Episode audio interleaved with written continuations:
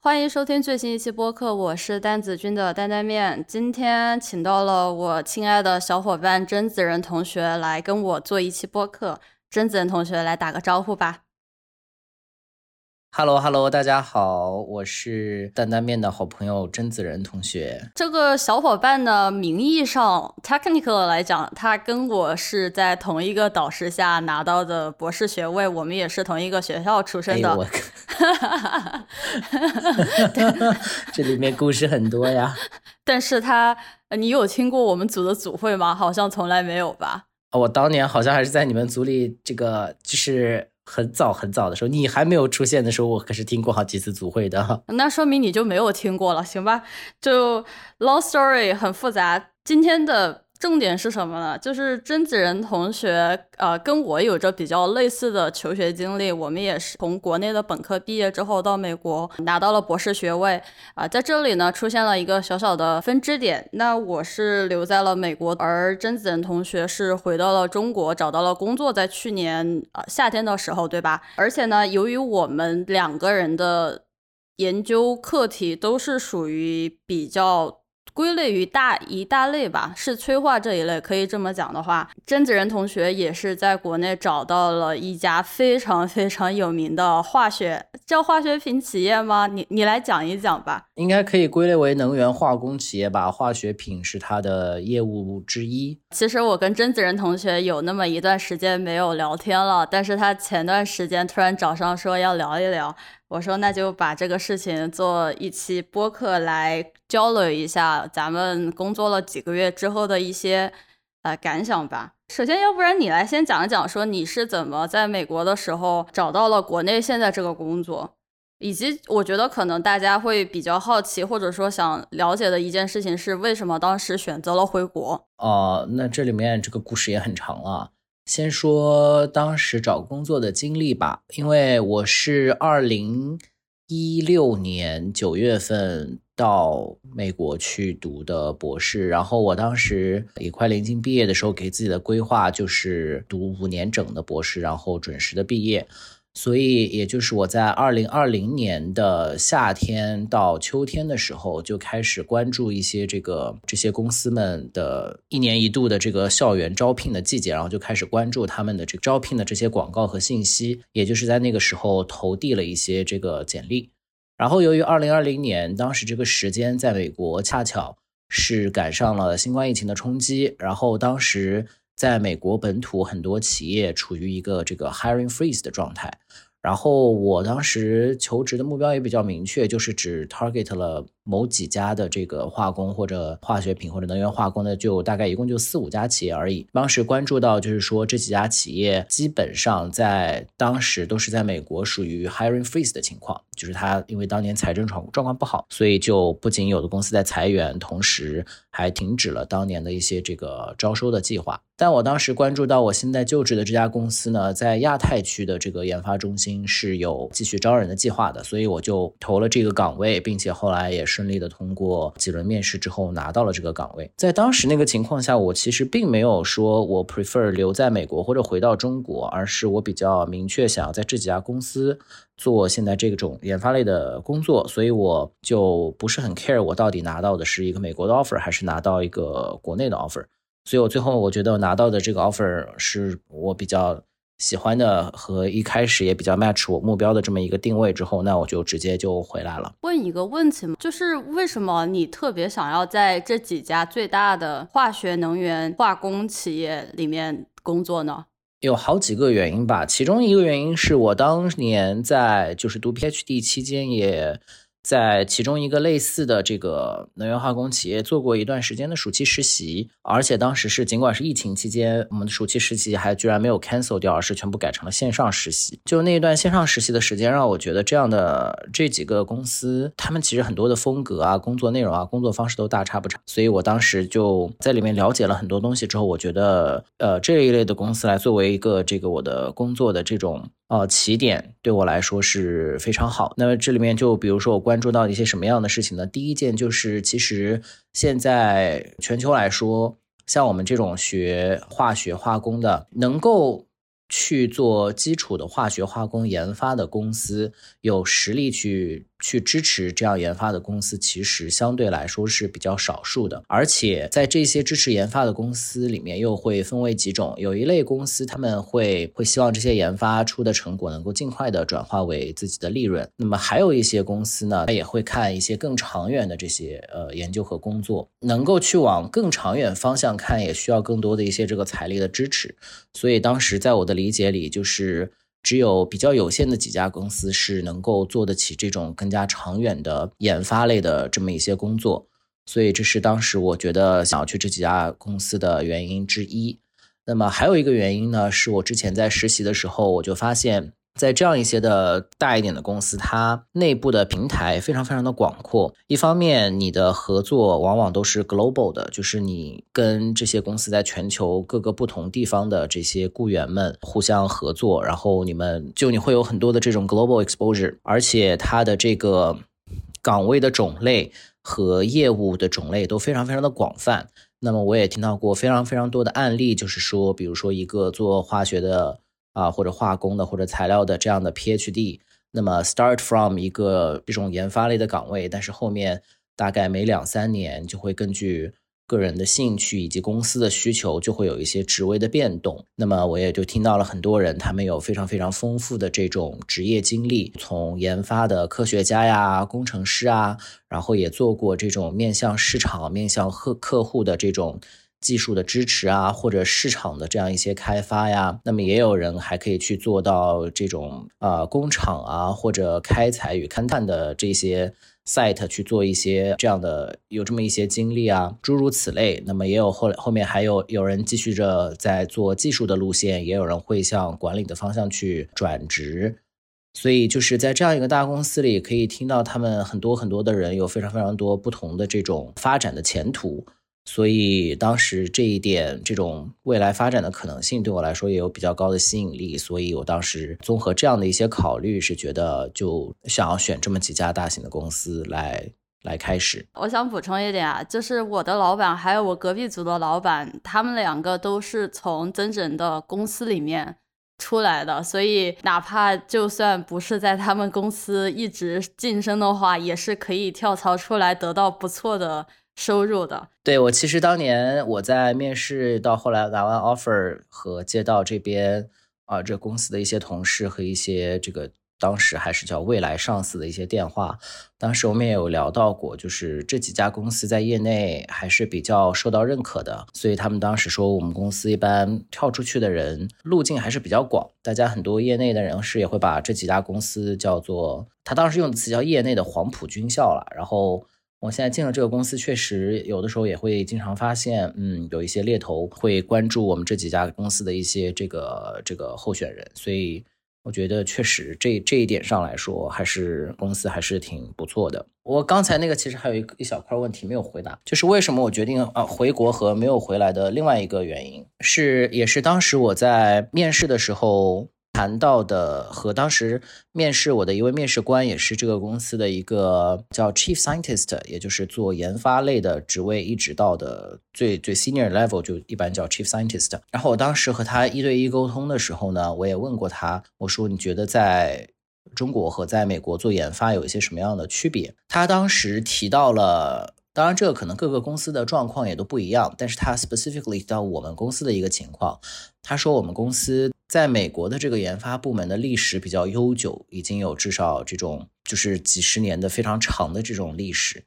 那么同时，他也和很多的这个业务的。联系也已经非常的广泛。那么在这样一个机构里，他说他当时的感受是，让这样一个有着长历史的机构去转型，要做一些新的这种研究的时候呢，有比较多的这个呃阻力和担忧，就是并不是对，就是并不是所有的，或者说并不是大多数的人会非常愿意去转型做一些新的东西。他们大大家会有很多的 concern，或者说有很多的这种成见和 stereotype，因为你对你这种漫长的历史以及跟公司现有业务的广泛的牵连，会让很多人会觉得啊，那我去做做一个这种不确定很高、不确定性比较高的这个新型的研究，好像很多人就会动力会变少。但是与之相对的是，在上海这边的这个研发中心，它还非常非常的年轻。它也是刚刚建立起来不久。它实际上二零一零年建起了这个研发中心，然后现在这一块比较核心的研发功能也是在近大概也就三四年左右吧，才有了现在的这种比较核心的研发功能。然后当时这位 Chief Scientist 跟我说，他就说，嗯，在上海的这个 tech 这个这个研发中心呢，就更像是一个 startup，就是很多的 team member 也比较年轻，然后大家也都是并没有很长期的被我们公司的这些过去的过往的这些知识所所定型。所以在这边可以做一些比较新的，当然不确定性也会更高一些的东西。所以我本来当年毕业的时候，或者说我知道很多我的同学也有过类似的 concern，就是我到底应该去找一家大公司，还是说我应该去一家小一点的这种初创类的 startup？因为在大公司，也许你有很好的平台、很好的培训的体系，但是在小公司的话，你会更加的有这种话语权和有更多的这个这个影响力。那所以，我当时听完这个我们 Chief Scientist 的这一番的介绍呢，我就觉得，哎，你看，那么回上海来，这个既有大公司的 平台，然后他又跟我说这个地方现在非常像一个 startup，那我就觉得还是很有意思的。所以我就当时这也是我想回来的一个一个原因。我感觉我跟你的情况有一点点类似。其实我进公司现在在的这个催化的研发部门，跟甄子仁他们公司在中国 site 的。状况是有一点点类似的，都算是两家比较有名也历史相对来说比较悠久的公司。但是呢，就研发就催化研发这一个特定的项目来看，是一个比较新的项目。然后里面普遍来讲，员工或者是说做研发这一块的同事什么的，平均年纪是比较小的。呃，级别更加高、资历更加深的那些研发的研究员的话，他们也。不会说是那种比较守旧，或者是说不愿意接纳新的东西。哪怕我们有时候是做的一些比较传统的项目，但是他们也算是抱着一些新的目光来看。所以啊，这里也就算是纠正一下，说可能确实，如果这个研发中心历史相对来讲比较长了的话，要去做一些。所谓的 disruptive technology 的话，阻力确实是比较大的，这是我在公司里面也有的一个体会。那反正就是你刚刚说的这个做 disruptive research 的阻力很大，我觉得也能理解，主要是因为像这种特别不确定性的这种东西，如果当你已经有很多行之可行的这种盈利的方式的时候，然后这个时候跟你说你要做一件不一样的事情。咱们用咱们的话就是 active activation barrier 很高啊，对吧？天呐，太可怕了！这个突然之间，这个学术就起来了啊。不过这也能理解，确实，我觉得如果说听众听到的话，还想再做研发的话，我个人认为这是一个很值得去考虑的东西。你到底是想去从事那种比较求稳的研发呢，还是是说想去做一些比较偏激进的研发？这对于有些人来讲，会成为考量。offer 或者是工作的时候这样的一个因素，但我我觉得还有一件一些，我觉得应该 clarify，不应该给他们造成误解。就是我们现在其实一共只有两个样本，就是你的公司跟我的公司，我们俩都觉得可能在某些地某些地方的研发会略微的保守，对吧？但我我觉得可能这并不是一个我或者说我并不知道这是不是一个 very common 的 case。OK，因为其实，在我的理解里面，确实，你看你看历史上的很多。例子的话，也是这么几家大公司，它做出过非常创新的产品，可能也是 case by case 的。这个这个只是我们观测到的两个情况，不代表它是一个 universal 的情况。但我觉得这个跟风口也有关系。你要知道，就像现在，尤其是像中国，就会说什么新能源啊这样的一些布局或者是发展。对此有一些反应，或者说有一些动作的话，其实也不意外。但是至于这个风能吹多久，我就不知道了。这是一个让我觉得比较担心的事。考虑，我倒是觉得，像就是化学品这一块东西，是一个在各大公司眼中都很明确，就是化学品的这个需求和增长是一个非常稳定在增长的一个一个需求。当我们说风口的时候，其实像能源，像呃，化学品像这样的一些东西，它是非常稳、非常稳定的。我觉得它比起，就它有可能比很多别的行业增长的要慢，但它非常非常的稳定。因为这是人类衣食住行不变的话，你对于这其中的很多东西的需求是不会不会改变的。除非突然说我们人类突然变成了硅基生物，对吧？那我觉得那可能是另一个 story。但是只要人类的正常的这个社会的大多数的这些需求没有发生特别巨大的变化的时候，对于自己一些传统行业的这个需求，它是很稳定的。那我还是挺想变成硅基生物的，这样的话，我星期一就不用上班了。我非常朴素的愿望。你你变成硅基生物，为什么就不用上班了？我说不定你变成硅基生物之后，对吧？然后由于你变得也许更 robust 了，所以你的工作负荷乘以十。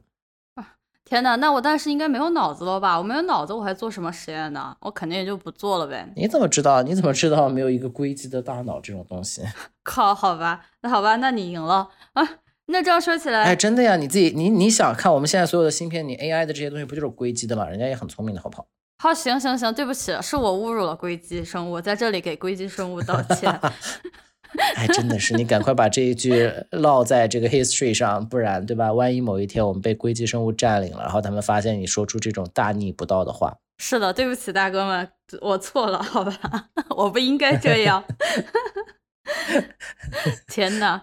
那你既然一一年前是这么想的一个布局，那你说你现在工作了一年之后，有一些什么新的想法吗？之前的这些看法，你有什么样的修正吗？现在就是过了一年之后，嗯，整体上我对现在的情况还是非常非常满意的。而且我觉得，因为主要是我现在在公司比较这个新，对吧？所以我其实。而且我还没有经历在美国那边的这个感受，所以我并不知道是不是那边的人就完全不愿意做更新的东西。我觉得这句话可能也某种程度上略微的有失偏颇吧，因为我进完公司之后，我也了解到一些这个在美国那边的进行的一些，在我听起来也比较新的这种这种这种研究。虽然确实现在整体看上来，我我们在上海这边的研究会更加的新一点。但我不是很确定，这是因为地域的不同，还是因为可能当时来决定这一些项目的人的个性，或者一些 geopolitical 的一种一种问题吧？啊，不过这只是一个这个严谨性的问题，但其他来说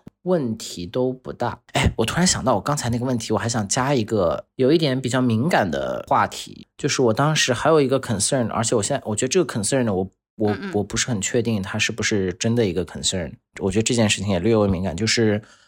我当时的理解里面，可能是待在美国的华人在有一些情况下会有玻璃天花板。当时在我的理解和我知道的一些人的情况，确实有一些更长那么一两倍的一些人，就是他们有一些人在我看来，在国虽然过得也不错，但是跟他们同级的一些。人可能在国内影响力会更大一些，这是当时我的一个观测。所以当时我觉得的一种想法就是，待在美国可能整体上来说下限会比回到国内要高很多，因为从各种比如说物质生活的角度来讲，从一些自然环境上的角度来讲，就是我在待在美国，比如说买房的压力呀，这种肯定不会。比国内要小很多，再加上我是在加州嘛，加州那边的气候啊，各种条件，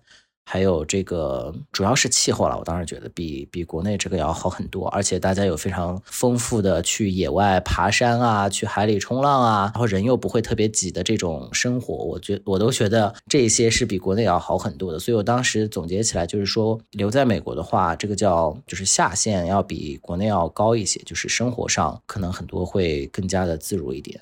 但是从就是更广泛的影响力来讲，所以当时我的理解是，它在美国可能上限会受到一些影响，而回到国内的上限可能会更高一些。包括也是加入公司后来也确实意识到，就是大家还是很看重中国的市场，中国的发展的这种潜力啊和这个市场的增长，也确实在全球都是属于独树一帜的。那么它也就有更多的一些更广阔的机会。这里我要先讲一下，这里可能会存在一个性别上的一个差异。就在我来看啊，可能对于女生来讲，国内的职场的天花板要比在美国有道理还要再矮那么一截。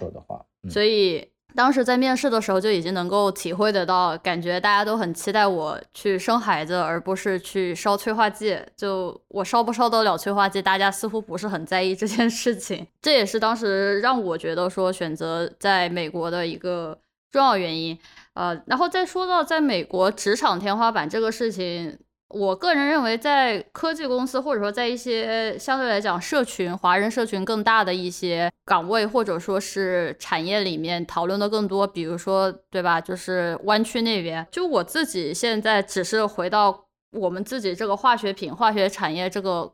这个小的这个圈子来讲的话，我个人是觉得华人天花板有吗？是肯定有的。但是你说有人能冲得出来吗？也有人能冲得出来。我就讲我自己公司里面的例子，就是我们现在公司里面整个公司全球最高的做 technical，所谓的就像刚刚就像刚刚甄子仁讲的 chief scientist，就是说在做研发管 research 这一块最高的职位的，就是一个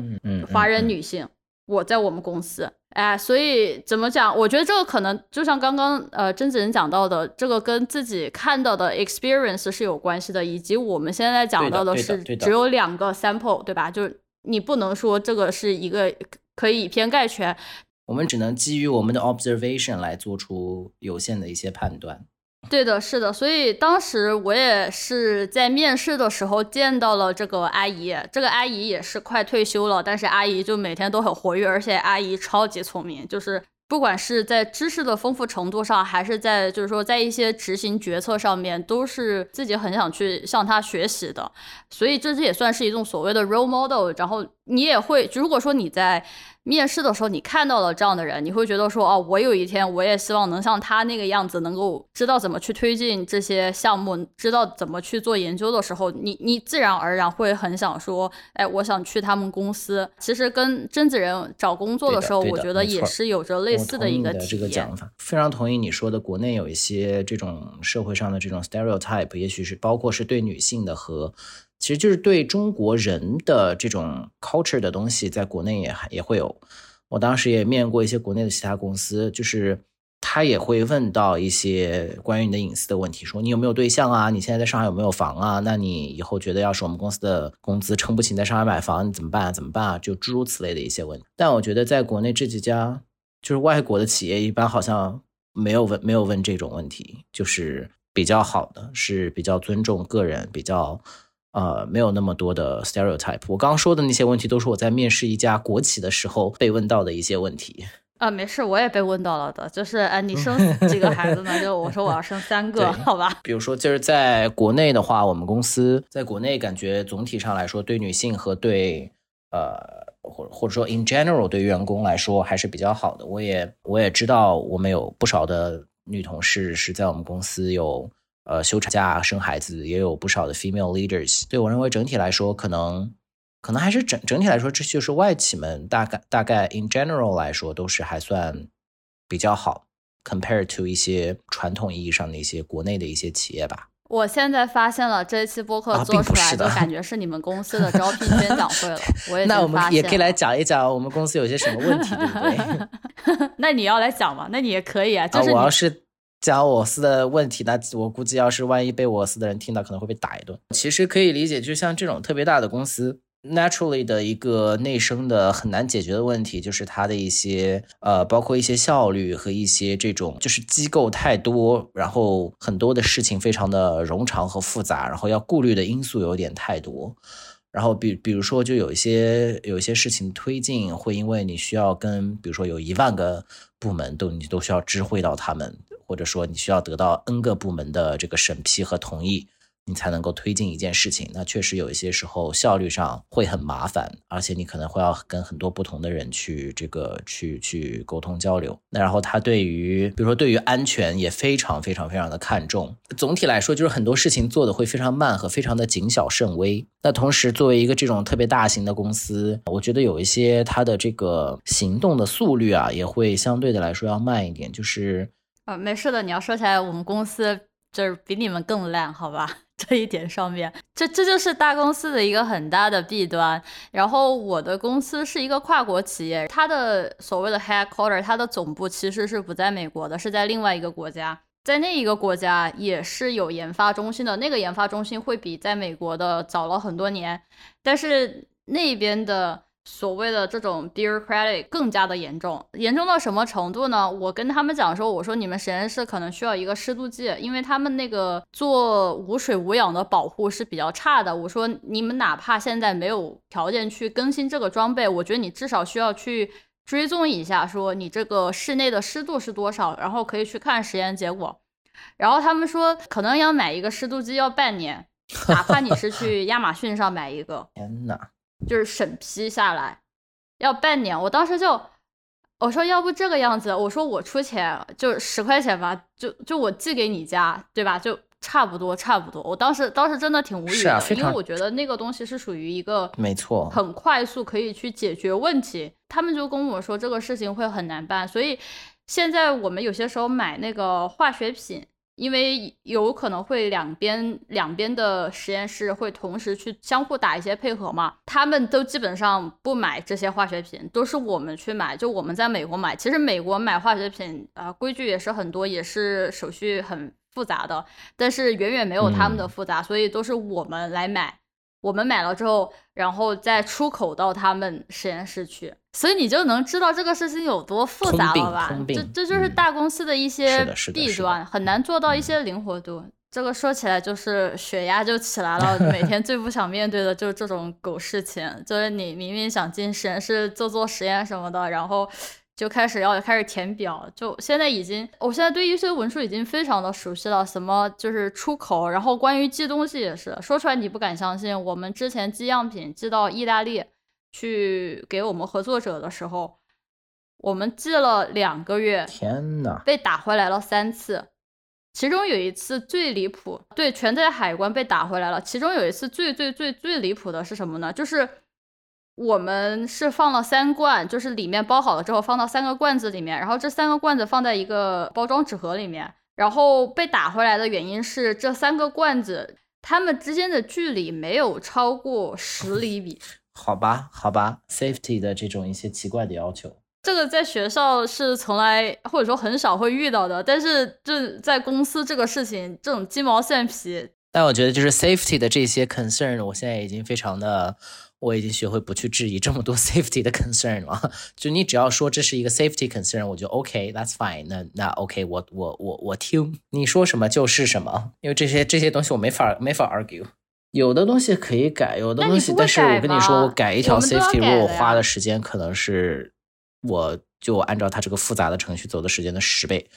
这个怎么说呢？我觉得初衷是好的，我们公司也是，我们我们老板一直跟我们讲的是两个要求，他要的是两个东西，第一个是 safety，就是安全，第二个要的是 quality，就是说你的数据的质量，你产品的质量是不能够有任何的妥协的，呃，其他的钱什么的，咱们可以就是。其他的再说，不是在第一要位上面。其实这个说起来可能会有一点让我想到有个悲伤的事情吧，就是国内感觉有一些企业，或者是说据我所知啊，不是特别在意安全这个问题。其实我觉得安全这个事情，如果对于呃想要继续留在化学这个行业的同学或者听众来讲的话，是一件很关键的事情。我会明确告诉你，在学校的话，大家对安全的重视程度远远没有在企业的高，这是其一。其二的话是，安全这个东西，事情可以很小，可以到抱一个什么东西起来，你有会去接受培训，对你是什么正确的姿势，以及在什么样的重量范围内，你是可以拿手去拎的，你哪些范围内你就不行了。包括我们，我们公司内部有一个非常闻风丧胆的一个程序，我不讲具体名字，但简单来说，就是当你有一个新的实验设备放到了实验室里面，然后你把它弄好了之后，会有一个阿姨，那个阿姨她是不懂化学的，那个阿姨也不懂化工，但是她是管形式这一块的吧，她就会过来，你要开始一遍一遍的跟她讲这个东西是怎么用的，如果比如说出现了什么意外情况，那应该就是说你有什么样的解决方案。就是说，你人是不是安全的？你人会没有风险？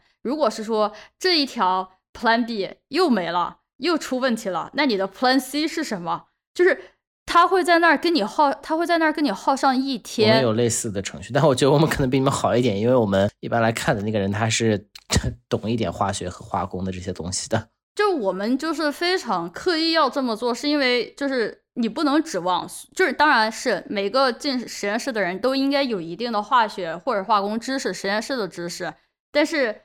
我不能保证，比如说有打扫的阿姨会进来，那阿姨能不能看得懂标识，对吧？哪是紧急出口，哪些是问题的，对吧？因为可能进去之后，里面有报警的一些一些警示出现，比如说漏气了怎么样？但是阿姨如果说她不知道的话。这个事情就很严重。走这个过程，你一个仪器，如果是像我们那种比较复杂的反应器的话，你要走上一天，就你要走到崩溃，要被阿姨走到崩溃为止。然后可能，然后他会给你讲一些建议，说你哪些可能还是不太够，或者说你哪些标识还是不太明显，怎么怎么样的，就会非常非常多的鸡毛蒜皮。就意见提下来，可能就是有几百条意见，然后写的非常的仔细。而且这个东西，如果是说。你不通过的话，嘿嘿，那你这个仪器你就不能用，就这么简单。我就想以后看能不能找一个在国内，就是说非外企，就是比如说国企或者是民营企业里面工作的同学，其实我们也认识，我们也认识之前交换过来的一些同学，可以去问问他们，就是看他们的那种 safety practice 是怎么样的。这个是让我印象非常深的。我们公司也是类似的这种，就是无比的 care safety。我们最著名的就是他 care 到要求你上下楼梯的时候必须要扶着扶手，还有走路的时候不允许看手机，这是两条最平常的，就是你跟 lab 都无关的这些 safety，在楼里不能跑步。我们也是，我觉得好像有不少美美国的企业是必须要你手扶在那个把手上，应该上楼反正我们确实是上下楼的这个的。嗯，我们每个季度还有指标。我们曾经也有，然后我们最近刚刚那个有一些改革。以前我们那个叫做，就是叫什么呢？就是一种一种观察，就是你观察到了谁好像没有做对的什么事情啊，或者怎么怎么样，就把这些事情写出来，而且最好是你跟这个人怎么沟通的这么一些东西记录下来。这是当时的一种。把这种观测就改成了，改成了一些，就是你事先预计，或者说你在做一些什么事情的时候，你先要预计一下可能有一些什么样的风险，然后这些风险你要如何应对，改成了写这样的东西吧。而且就是改写的频率和写的人，呃，也都少有有一些变化了。但我觉得这些都是一些就是形式上和一些哦，那还好。这些的改变吧，就是总体来说，对于这这些东西的强调是没什么变化的。我跟你讲，我觉得我们有一点点 overkill 了。我们现在要的是每个季度，反正要写三个东西，其中有一个东西就是单纯的 safety suggestion。然后我已经发现大家已经生无可恋到写，就是说现在夏天了，外面很热，多喝水。safety suggestion。这个一般来讲就是你去上一个系统，然后你写写写就提交了，他不会告诉你有任何的呃反馈或者是有其他的东西。但问题是，我第一次才知道，就过了一个季度之后，我们管安全的那个同事他会把这个 safety suggestion 全部列出来，而且是会公开处刑发在邮件里面，就是说呃谁谁谁写了，就是说夏天来了要多喝水，然后冬天来了就是路上结冰要要开慢一开慢一点，我就。就导致我写这些东西压力特别大，我又不想写一些特别严重的，因为特别严重的就会放到其他地方，比如跟实验室相关的。然后写的太轻松的话，我又会觉得，哇，就是这这这就是可能上班的一个苦恼之一吧，就是我连这种 safety suggestion 这种小东西我都要苦恼很久。我会觉得说这种事情就是属于做实验以外的事情吧，我觉得可能。不知道你有没有这样的感觉啊？就进到公司之后，虽然说你也是做研发，我也是做研发，但绝对不会说像是在学生时代，你在实验室狂做实验，然后对于非实验或者说行政那一块的东西吧，比如说文档啊，然后比如说就是邮件啊这些东西，可能就没有那么的频繁。但是到了公司之后，就会说，可能你要花那么几个小时的时间，在一天里面啊。呃，需要做一些这些东西，甚至可能我会花一天两天的时间去完成，就是在电脑前面工作，而不是说，并不是说去写什么实验报告啊，纯纯就是回邮件，纯纯就是。我的比例应该比你要低一些，我觉得我的也还好，我觉得我的还好，那些事情有，但是要稍微少一点。大些大公司也都对这些事情是 aware 的，就是关于 safety 的这种重视，以及关于。尽量的简化流程，尽量的减少这些不必要的繁文缛节的这种 effort，都是在同时进行的。哎，那你要不就咱干脆讲一下，说你这一天，像我的话，呃，我目前的这些项目里面，这个也随着时间有些变化。有的时候呢，我估摸着大概百分之三十的左右哈。我总体的工作时间的百分之三十左右可能会在实验室，有的时候呢是，尤其是比如说有一呃关于项目里有一些新出来的这种实验，就是我要 design 一个新的实验的时候，那我可能要把这种设计好，我可能要亲自去实验室来搭一下东西，或者亲手把这个实验做一遍，确保很多事情能够没问题了的话，那么我们会有一些我们叫。Technologies 的人来帮你来做一些实验，就是如果当这个实验进到一些就是程序很清楚，要比如说要一些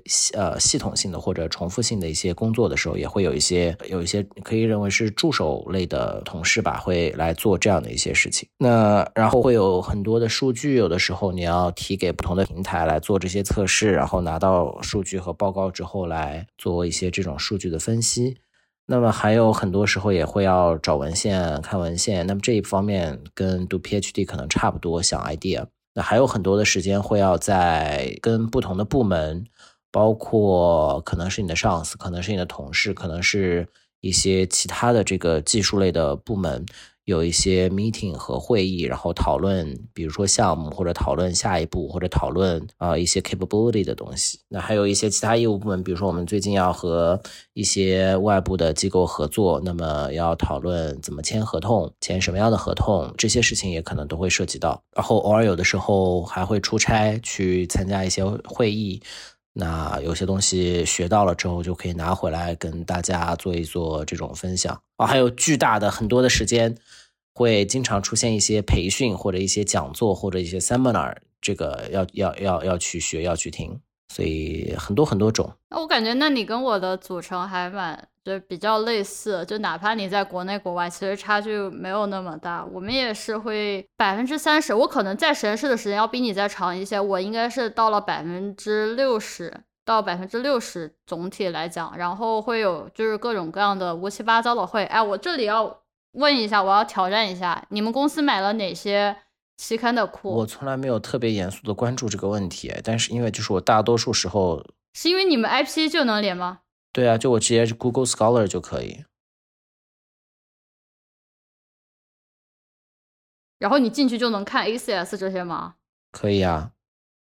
哇塞，太有钱了吧！我们公司只给我们买了那个 ACS 和 Elsevier 的，没有买就是 RSC 这些的，或者是 Springer 的。那我觉得我们可能会比你们要多一些，这些我们好像好多都有，但是我记得当时我记得哪个是没有的，我记得好像是 Nature Catalysis 还是 Nature 有一个 Nature 的子刊，我记得没有，我有我记得有一个 Nature 的子刊没有，但是绝大多数的别的几乎都是有的，就是我大多数都都能上哦。哎，这就是为什么大家要选择进大厂的原因，就是这些基础设施会好很多。然后对于我们公司来讲，因为在美国是才开始做这一块儿，所以是我们在搭这个基础设施。哎，非常的困难，要做这些东西。我们当年也是有很多，我现在现在也有一些基础设施在搭，比如说，其实我们我们这个赛刚刚刚建起来的时候，当年并没有规划说这一栋楼要做这么多现在的这种研发的功能，所以它这个建筑的种类叫就是他们什么分甲类、乙类、丙类的这种，所以这个建筑的种类是没有办法用很多的化学品的，所以一直到现在为止，我们我们都是属于就是不能用任何的可燃气体。啊，呃，就是我们那你们这怎么做反应？没错我们不能有做任何有可燃气体的实验。所有带可燃气体的实验，基本上都是在跟外面合作，或者之后我们会在国内另外一个地方会新建一个研发中心。那那那一个就是从一开始的规划就知道这个可以做做这些实验了。但现在我们这栋楼就是有很多的这种限制，包括所有的反应也不能带压力，基本上，啊啊。不能带压力，不能有可燃性气体，温度还很多东西不能超过 certain 的这种 temperature。然后我们做所谓的我们叫 wet chemistry 的地方也非常非常的有限。一个一般来说一个通风处理，一个通风处理可以挤三个人。啊，你 你们是在过家家吗？所以所以这就是所以它正在扩展我们的这个实验的这种 capacity 吧。所以确实有很多局限。因为它当时，因为我们不是说我们是化学品嘛，所以它当时很多的 capacity，它其实针对的是已经有的那一些比较成熟的一些产品的一些测试和呃一些 formula。它我们有很有有其实有非常非常多的超大型的这些也不叫超大型的一些仪器吧，就是有很多它当时主要是针对像高分子的这种加工类的机械有很多。你跟我们一模一样。是吗？我们现在在的这个所谓的 research center，其实原本是一个 production center，也就是说，比如说顾客有什么问题，这个质量不好，我们要拿回来，你要测一测，所以我们有分析实验室。然后那个就像你刚刚讲的，对，然后你刚刚讲到的，像是是说，呃，我们已经把原料买回来了，我们需要测一下，就这个原料做出来的塑料制品会怎么样，或者那些所谓的其他的化学品质量行不行？你要测一下物理的性能。然后那个是另外一个大块儿，对我们这边也是分析和加工的这些东西都有。对，然后我们相当于是以跟你们一样，把这两个东西，然后开始就是所谓的 redistribute，就是重新分配，然后把空间挪一些给我们实验室用。所以我们实验室原本是跟原本是分析实验室，而且现在还有一个 ICP 在我们实验室了。嗯，就我们的实验室不是全部都属于我们。哎，其实说起来这个事情，可能就说起来非常的细节了。就是说，这个事情对于可能上面领导的决策来讲，是一个好的决策，因为他这个样子的话，不用单独去建厂，单独去修这些东西，其实那个时间就会很长，而且耗费很大。你只需要就是把这些东西稍微挪一挪，然后再塞一个实验室进来，但是会很快发现有很多东西是从一开始就要去想好的。对的，然后对的。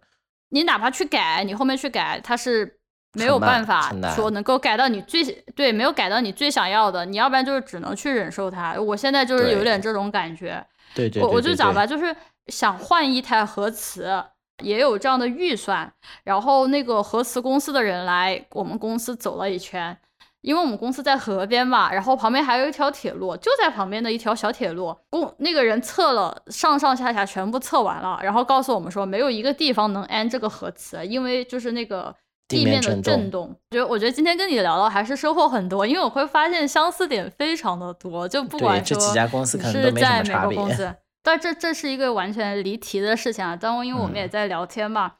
就是说到这个回国找工作啊，或者是说。外企，我觉得可能对于现在跟我类似的情景的人，就是说，我们就在国外读博，然后会去思考说，哎，回国还是不回国这个事情。相对来讲，我觉得你的这条方案，就是说，在一家大型的外企工作的话，会可能是一个折中的方案。如果是说你比较喜欢。美国的这边的职场的一种就是环境呢，但是呢又想离家近一点，我也确实想我。当然，你看我现在这个样子就是回不了家，对吧？就基本上四舍五入约等于坐牢，只是这个牢就是范围大一点，对吧？我就我就平常，因为我刚好父母这边也在也在上海，所以有的时候一个月啊、周末啊什么都想回去还是可以。我们还约了夏天暑假，到时候。还可以亲亲年假一起出去旅个游，这种。像今年我暑假本来我妈特别特别想来我呃想来美国参加毕业典礼嘛，也参加不了，就来可以来，应该不是什么大问题。问题是回去的时候就回不去了，或者是说要花很大的价格回去，而且也有风险，所以就想了想，觉得说还是算了。现在希望这不会是常态，希望以后会慢慢的变好这一点。那我这样的话，既然你已经把这个事情做成了你的宣讲会，哎，那我想问一个非常直接的问题：你们公司招在国内完成博士的学生吗？招。你们要多高的要求？因为这是一个非常好的厂，好吧？这个我们其实是看面试来的。我们其实当然了，你有所谓的一些名校光环或者一些啊发的 paper 特别好，这些肯定就是是个招聘单位都会看一看，对吧？但是像我们这种研发类的岗位。我相信你也差不多，就是研发类的岗位，它的招聘，而且就我所知，不止我们公司，还有另外好几家大公司都是很近似的流程。它是可能你先过一些比较简单的初级的一些面试，如果那些简单的初级的面试过了之后，你会进到更深入的面试，然后你需要把你博士期间做的研究给很多人讲一遍，就是 seminar，就是你要去做一个这种其中四十分钟讲你的东西，剩下二十分钟 Q&A，就是大家提问你回答，然后再和几位更加 senior 的人，比如说 E V 一或者 E V 二的一些呃具体的这种讨论和面试。那么在经过这样一个过程来说，就是不管你的背景你是国内的还是国外的博士，在这样一个过程中，就是大家会对于你的水平还是会有一个比较清楚的了解。呃，那其实就不管你是国内的还是国外的博士，招你的这些这么一群人，在这样一个流程下来都能够感觉你不错，那你就可以进得来。再问一个问题啊，你们最后就你进来的那一年里面，嗯，国内的博士跟国外的博士。不说博后啊，就这两个比例大概是在一个什么样的比例？我我说实话，我觉得可能也就是我们这一年是不是可能回来的人比较多？在我前后，就是如果以我为起点开始算，在我后面进来的，除了一个人是国内的博士以外，剩下的三个到四个左右都是海外的博士。都是海外的，对，但是在我之前或者在我前面几个人，基本上全都是国内的博士，而没有海外回来，几乎很少有海外回来的博士。对，可能跟时间有些关系吧。那我觉得这样也挺好的。如果是说你在国内读博，然后也想去体验一下外企的话，我觉得可以去考虑一下上海的那几家企业，其实应该最有名的那几个吧。其实我也就不说了，好吧？就什么巴斯夫啊。那几家非常有名的企业，杜邦吧，杜邦也在上海吧，对吧？陶氏也在在上海也有，壳牌也有，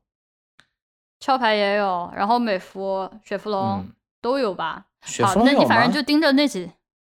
我不知道，我记得雪佛龙有吧？但是但是其实并不是这几家公司，并不是所有的都在上海有研发的这个功能，并不是这样。我以为都在，真的没有没有没有，它这里就还有一些区别。就我目前的理解和认知，可能只有。你刚刚说的这么多家公司里面，可能只有我们公司和另外一家两家是有这种比较核心的研发的。那其他的呢？都没吗？不会吧？其他的很多，甚至包括你知道吗？包括我们公司也是在大概两三年之前才把这种核心的研发功能在上海开始做。之前的研发都会偏向于，就是对于已有产品的，就是你之前所说的你们公司之前的那个职能。就是对于有产品的一些分析和对于客户的一些东西的支持，可能是记错了，但我记得印象里面说好好一些公司是研发在上海是有厂的，还是是说我完全搞错了，还是说可能我以为的研发就是产品？这就是问，可能是一个问题所在吧。这就是大家对于研发这个定义的关系了。研发研发分为研和发，对不对？嗯，实际上对于像客户支持或者我们开发一些新的配方，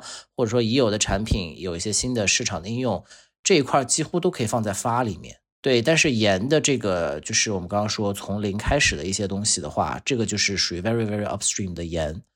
这个好像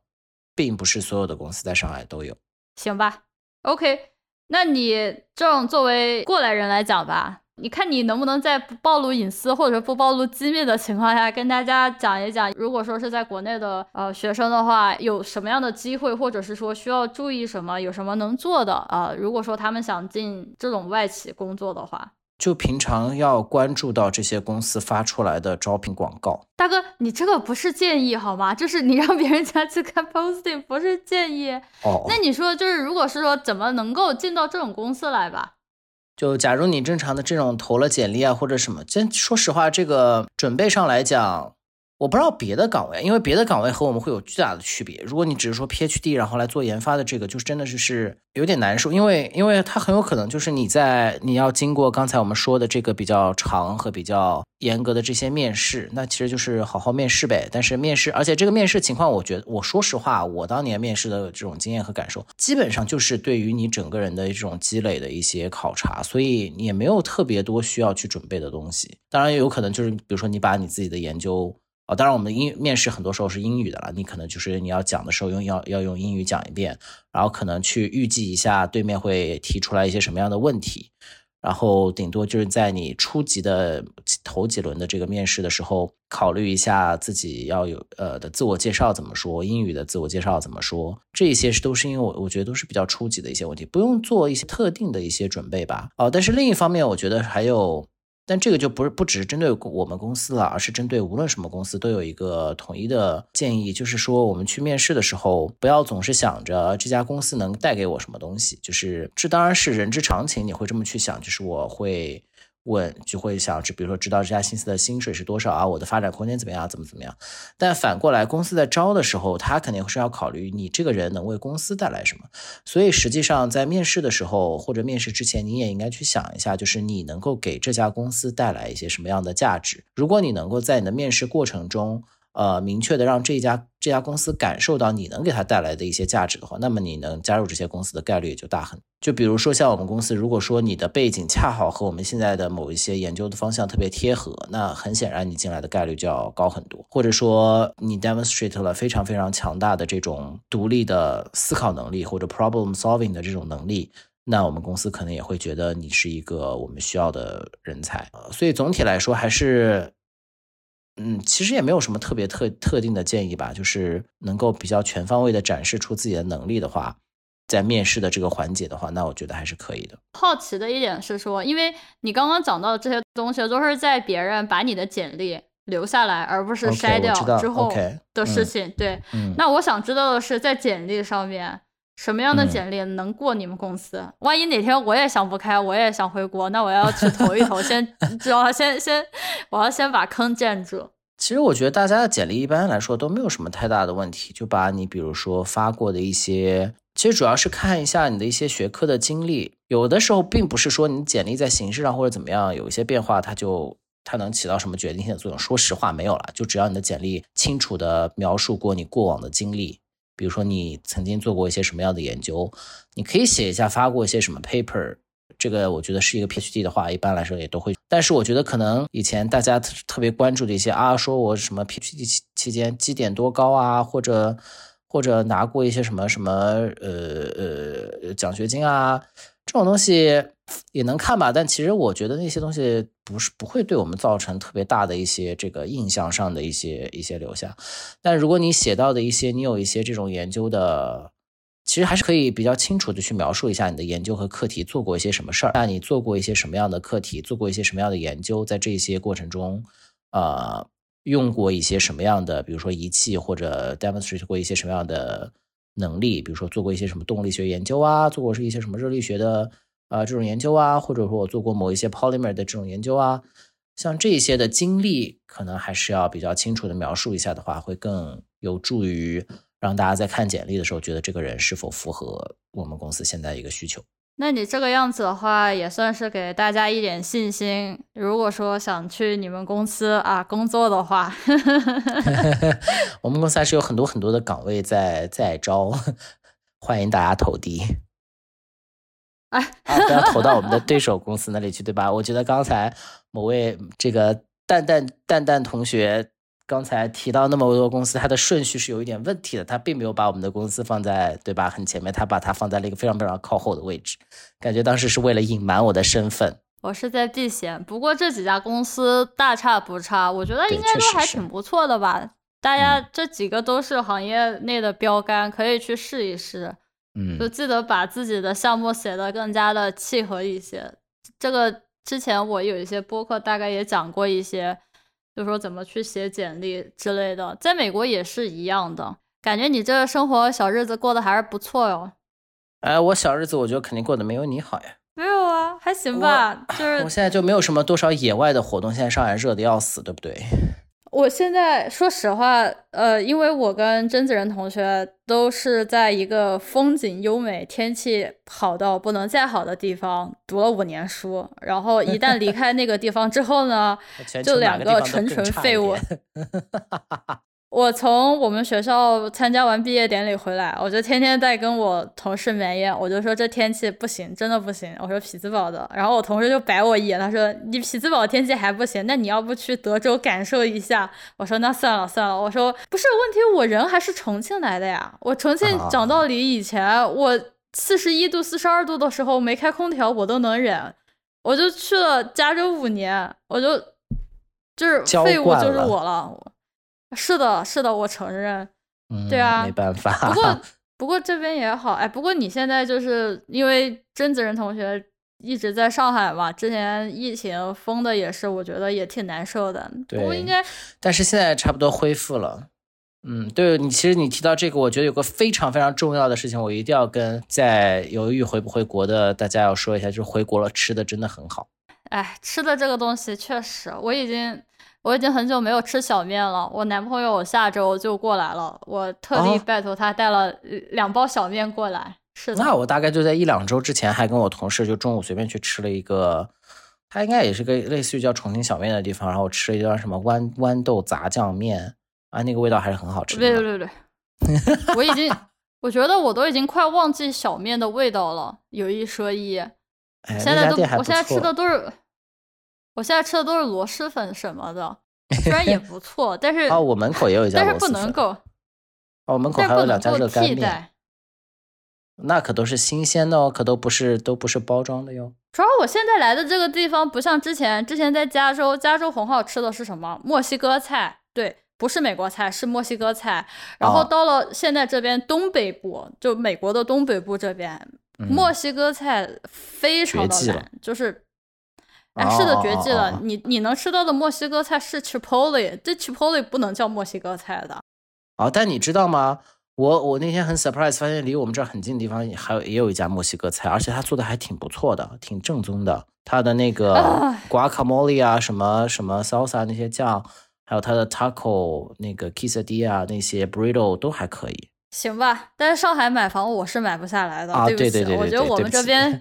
那么这一件事情确实是大家永远心里永远的痛。我至少在这边我还能够三进三出，最后选择不买房。我觉得现在是不买房比买房还要，我我觉得对我来讲是一个很开心的决定。我现在玩的太开心了，嗯，挺好的，挺好的。那回国确实你就会。关于这方面，就是比如说你需要考虑结婚呐，你要买房啊，确实这些事情的压力会要大不少。那你要买房吗？你有考虑买房吗？最近完全没有考虑这件事情，就是它还不在我的需求里面。我要再问一个非常实际的问题，我想起来了，嗯，你们公司给解决户口吗？给上海户口给。因为我们公司好像，呃，但是我觉得我应，我觉得可能应该是看不同的岗的，就是我知道的大多数的是因为是，因为我们算是叫什么高新科技这种这种企业，所以他招人都会有一些适合就是市里面啊这种这种有一些沟通和交流，就是也是国家对于这样一些类的企业的一些这种。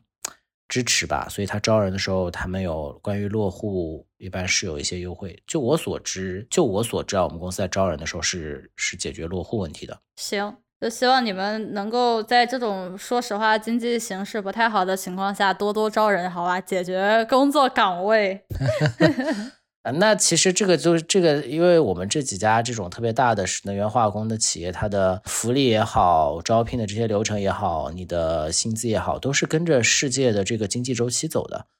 基本上就是全球世界经济萧条的时候，它肯定也会跟着荡下去；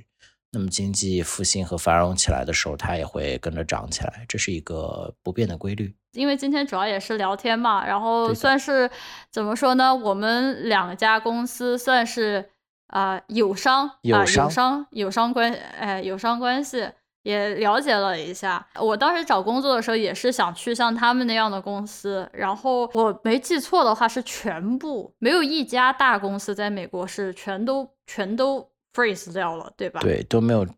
当年反正我知道几几家公司，不是有一家来我们学校还做过宣讲嘛？但是他们招人招的也很少那一年。哦，你是说那个吗？陶氏？对，陶氏。来做宣讲嘛，嗯，别的很多就是我我实习的那家和我现在所在的这家，在那一年，就我所知都是 freeze 的。你们招的是什么方面的吧？来讲一讲吧，感觉最后就变成了一个招聘大会了。